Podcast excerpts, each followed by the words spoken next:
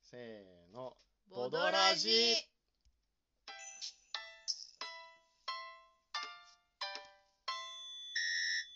謎時々ボドゲラジオ第129回1週間ぶり以上の放送となります、えー今回取り上げますのはボードゲームパンデミックレガシーシーズン0でうんございます、どうもえっとですね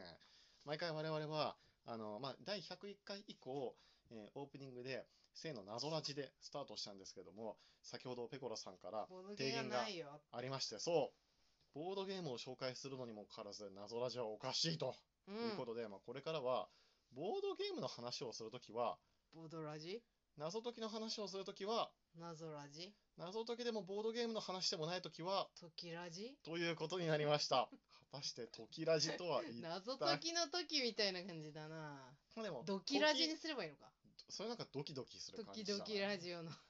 時々だから時々違う話もするよみたいな感じ時で々ラジオでいいんじゃない時々ラジ オせーの時々時ラジオ々ラちょまあ時ラジオジでいい時のだ々よって言えばいいんじゃない時々もうラジオなくなっラちジゃオうが消えた 一番大事な ね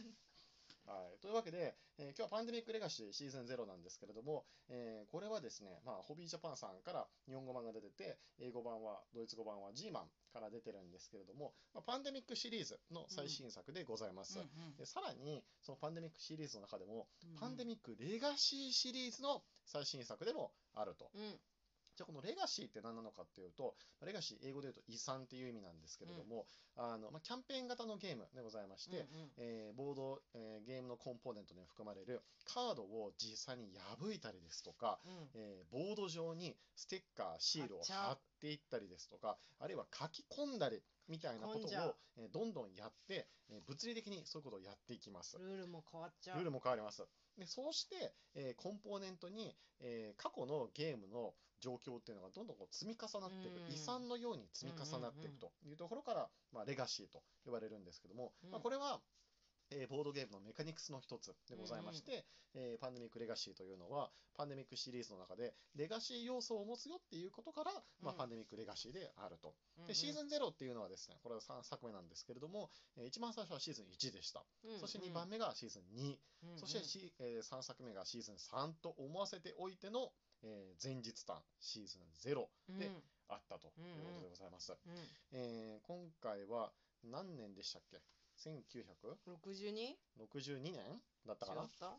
ちょっとルールブックにあったと思うんで、ちょっと確認したから喋りますけども、あ1961年あ1年の12月があれだ物語が始まる前夜なので、62年、いやさすがですね。合ってる所さんすごい。1962年が、えー舞台とうんなります。で、えー基本はパンデミックなので、うんうんえープレイヤーは世界を股にかけて、えーあれやこれやするんですけれども、えーまだですね、1962年ということは、うんうんそうですね、ロシアではなくソ連の、えー世界であると。そうだ。でまた当時はですね、えー今とは違ってですね、まだまだあの都市と都市との関係性であったり、えーまあ、当時はこの都市が大きかったみたいなのもあるので、えーいわゆるパンデミックのえーボードとはまあちょっと雰囲気が違うといったところが、えー特徴としてあるんじゃないかなと思います。えープレイヤーはですね、まあ、CIA の一員となりまして、えー世界を駆け巡り、さまざまな事件を解決し、この世界を救い出すということをミッションとしていくような形でございます。まあ、ざっと概要を説明したんですけれども、えーペコラさんどうでした遊んでみて。あいや、面白かったと思いますよ。のね、パンデミックはね、面白いよね。うん。レガシーシリーズはね、もうずっと面白い。どのぐらいかかったちょっとね、いや、これ実は我々遊んだのがね、去年の末のうん。 12月3日の間ぐらい26、28、29とかでやったような記憶がそうだ。ある。そうかもしれない。うん、で、まあ、3日間かけたので、まあ、少なく見積もってうん。 12時間。うんうん。あの、まあ、多く見積もってどう、どうだろう、15、6時間、18時間、20時間は行ってないような気がするんだけれど、なる行ほど。ったかもしれないな。なるほど。ちょっとね、遊んだのがもう1ヶ月ほど前なんで、うん。あの若干記憶が曖昧でございますが、えーブログの方には書いたので、ちょっと後で見返せば思い出すことができるかもしれないけど、まあ、それぐらいです。はい。まあ、プレイ時間的に言うと、ボードゲーム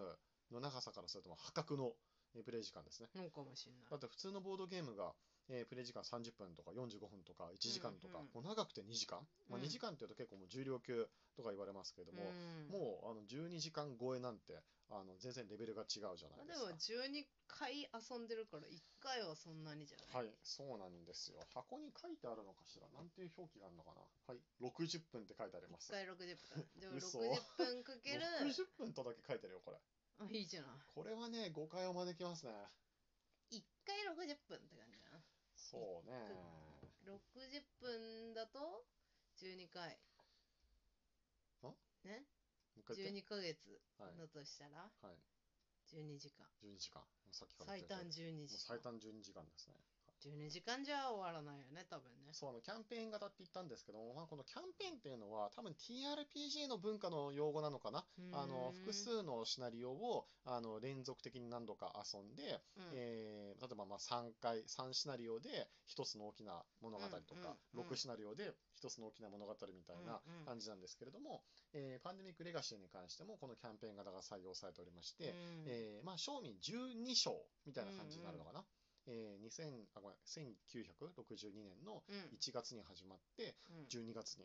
終わるんですけれども、うんまあ、トータル12回、最低でもゲームを遊ぶと。実際にはプロローグもあったから、あちそょうっそうと、そうそうちょっとプラスじゃない確かに、確かに。 14ヶ月ぐらい。 13ヶ月になるそねっ。か。うんあの最初の1回はまだゲームに慣れていないでしょうと。で、このゲーム、あのーまあ、ルールの処理ミスっていうのを、まあ、しばしばやりがちうんなんですね。で、あのまあ、カードを破いたり、ボードにシールを貼ったり、書き込んだりっていうことがある以上戻れない、その後戻りができないんですよ。うんやり直そうってことができないし、うんうんあとはそのストーリーデック、もうどんどん次が次へと見ていくと、うんうん後々の展開が分かってしまうので、後々の展開を加味した上で、じゃあ序盤にこういう選択肢しておいた方が良かったねっていう巻き戻しをやってしまうと、まあ平たく言うとずるじゃないですか。なるほなどえーそういうところを避けるために、えーなるべく1回でクリアできるように、そのプロローグではそのルール説明というか、まあ、お試しみたいなものが、えーついているとう。んうんなのでまずプレイヤーはそれを遊ぶことによって、このゲームのルールに慣れ、うんえー分かったところで、じゃあ大将、やりましょ物語の1月を始めましょうとう。うなるわけですね。ん、なる。はいえーまあ、そのパンデミックレガシーシーズン1、2とやってきたので、うん我々的にはこうおなじみだったんですけれどうんも、うんまあ全然ね、飽きないね。なんか、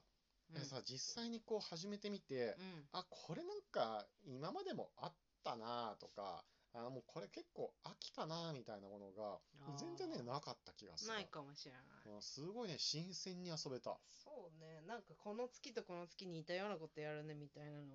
うんあんまりないのかな。まあ、あの、組み合わせ的には、あの、やってることは似通ってはいるけれども、あんまりその似通りを感じない作りになってると思う。そうね、うん、うん状況が変わったりするしね。そうそうそうそうそう。結構細かいアップデートがあったり、組み合わせを変えたりしていて、うん。あのまあ、そもそも毎回カードをあのシャッフルして、えー並び替えるわけだから、あの全く同じ、えーシナリオ、うん全く同じ月を遊んだとしても、えープレイヤーによって全然その難しさっていうのは変わってくそうるだし、ね。まあ、楽にクリアする時もあれば、いやいや、もう大苦戦みたいな時うもん、あると。ある。うんまあ、それがあのボードゲームの面白いところじゃないかしそうら。だね。はいおい。ペコラさん的にはどこら辺が特に良かったですか、えー、どこらへんうん、うーん、えー、どういうこと何月ってまことあなかなか言えないよね、ちょっとねうーん。そうだね。うんまあ、さっきもこ言れったじ通ゃなりいこれ。これが楽しいよ。あ、これね。これはうん確かにね、面白かったと思う。しかそもねれは、別新しいに言と思ったっていいんじゃないのそれう。は。俺は言ってもいいのかなコンポーネントの中の一つだし。そうね、どこら辺までをね、言っていいのかどうかよくわからないんで箱裏にすよ書いね。てあるんじゃなかっ箱側に書いてある。箱の外側に書いてあれば言ってたもいうそいか。そうそうなるほどねそう。。それは確かにいい。あんま書いてないな。あるあるある。あ書いるてある書いてある。あの、偽の木元を選ぼうって書いてある。うんうん。そうはだい、パスじポゃあまあート。ある程度は言ってもいいでしょうう。ん。えー、とあのプレイヤーは CIA っていうのは先ほど言ったんですけれども、まあ、CIA っていうのはまあ極秘任務にうんこう携わるわけですから、うんうんえー当然、まあ、本名を使って、えそうーだミッ。ションに挑むことはできないですよそうねだ。なのでプレイヤーには名前をつけよえー名う。前をつけようというか、まあ、平たく言うとパスポートが渡されるわけですね。うん。でそのパスポートに、えー自分の固有の名前を書いたりですとか、えーステッカーを使ってこう顔を作っていくみたいな、うんうん偽の身分を作ることができると。だね。で身分ごとに、えー特殊能力があったりするわけですね。でその身分から身分へと、うんうんえー差し替えることによって、えー見た目も変わるし名前も変わるし、そうだね能力も変わるし、うんうんみたいな形でさまざまな名前と顔を使い分けながあら、るねこの複雑なミッションをこなしていくと、そうだ。まあ、ここがペコラさん的には非常に面白かった面と白かった。確かにね僕もね良かったですようんあの今までのパンデミックとか、え